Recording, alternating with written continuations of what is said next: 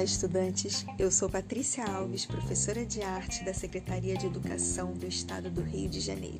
Sejam bem-vindos à aula de arte referente ao segundo bimestre, terceira série do ensino médio normal. Aula 1: As etapas do desenho infantil.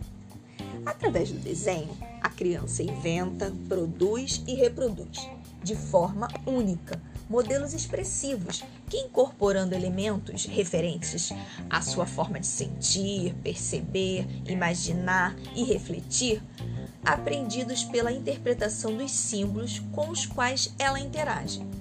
O progresso do desenho acarreta transformações importantes, que a princípio estão relacionadas com a transição dos conhecidos rabiscos na chamada garatuja, para produções mais organizadas, aparecendo desta forma os símbolos iniciais. Cabe ressaltar que o desenhar como expressão, brincadeira, constitui parte importante do desenvolvimento infantil. Contudo, em cada fase, este mesmo desenho configura características particulares. Tais estágios que veremos conforme Piaget determinam formas de fazer o desenho, as etapas do desenho infantil.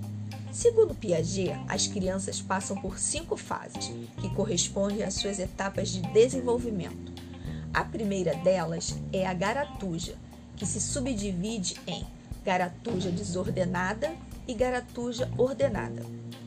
Período relacionado com a fase sensório-motora, de 0 a 2 anos, e também parte da pré-operatória, de 2 a 7 anos com referência a esta fase, também tem a garatuja desordenada. Como o próprio nome diz, nos remete às características de movimentos amplos e desordenados, não havendo nenhuma preocupação com o desenho em si, pois a criança desenha várias vezes no mesmo local, não se preocupando com o que já foi desenhado anteriormente.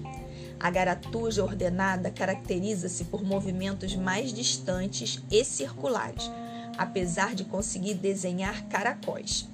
Seu limite não ultrapassa as margens da folha, mesmo tentando utilizar todo o espaço possível. Neste estágio, ela não se preocupa com a posição, tamanhos ou ordens em que cada desenho está localizado, e sim pelas formas. Com relação à figura humana, não se tem uma formação concreta, apenas imaginária. Ela desenha o que pensa ou acha sobre determinado objeto, não havendo uma relação fixa entre este e sua representação. Por isso, antes mesmo de terminar seu desenho, o seu traçado pode se transformar em diversas coisas, como por exemplo, um risco pode ser uma árvore, ou antes de terminar, pode ser um cachorro correndo. A segunda fase destacada por Piaget é o pré-esquematismo. A fase pré-operatória, que por sua vez faz relações entre desenho, pensamento e realidade. Esta descoberta para a criança faz parte de suas emoções, onde seus traçados ou cores não têm relação com características reais, apenas utilizam da sua imaginação para desenharem e estes elementos finais são dispersos, que não se relacionam entre si. Nesse mesmo estágio surge o homem girino, que apresenta vários tentáculos em seu corpo.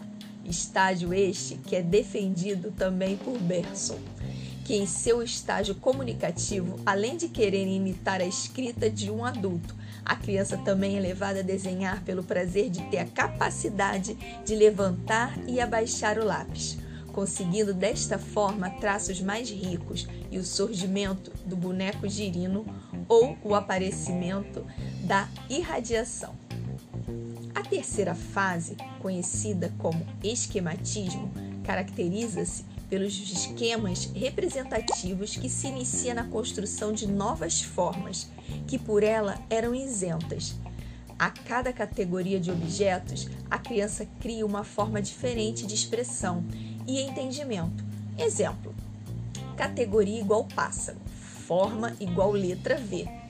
Ainda neste estágio, elas percebem o uso da linha do caderno como base, facilitando sua escrita e também seus traçados, e descobrem a relação cor-objeto, característica que era desconhecida na fase anterior, pois partiam de suas emoções e não da realidade.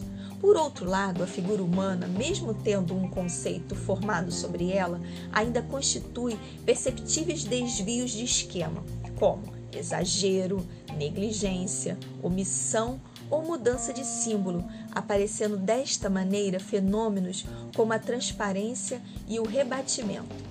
Esta fase está relacionada com uma fase de desenvolvimento das operações concretas, que ocorrem dos 7 aos 10 anos de idade. Piaget destaca na quarta fase o realismo final das operações concretas, que por sua vez aparecem a consciência do sexo e a autocrítica pronunciada. Para isto, as crianças fazem uma diferenciação no que se trata do primeiro conceito. Elas colocam uma acentuação nas roupas dos seus personagens para diferenciarem os sexos, mas sua consciência consegue perceber as diferenças características, ou seja, o que é para menino e o que é para menina. No plano da evolução, as crianças abandonam a linha de base que é encontrada na fase do esquematismo e aderem às formas geométricas, na qual aparecem com maior rigidez e formalismo. Tem-se também a descoberta do plano e a superposição, que nada mais é que a colocação de objetos sobre sua visão, como realmente é encontrado na realidade. Última fase do desenho infantil de Piaget é a fase do pseudonaturalismo, que põe fim da arte como atividade espontânea. Inicia-se uma investigação de sua própria personalidade. Tem como características o realismo, a objetividade, a profundidade, o espaço subjetivo e também o uso consciente da cor em seus traçados. A fase pseudonaturalismo tem uma riqueza em detalhes, na qual a criança está sendo bem clara com o que nos quer dizer. O seu desenho nos mostra que o menino está sentado em uma cadeira com as pernas cruzadas e ao fundo nota-se a continuidade do chão e as janelas com uma dimensão enriquecida. Vemos que os tons de preto se diversificam, apresentando os efeitos de claridade, combinações de tons claros e escuros, sem os efeitos da luz e sombra. Essa, esta fase acontece nas operações abstratas, que é a dos 10 anos de idade em diante. Quero lançar um desafio para você. Monte um plano de aula de arte para crianças que se encontram na fase do esquematismo. Aceita o desafio? Então, mãos à obra, porque esse podcast acabou. Até o próximo encontro. Um abraço.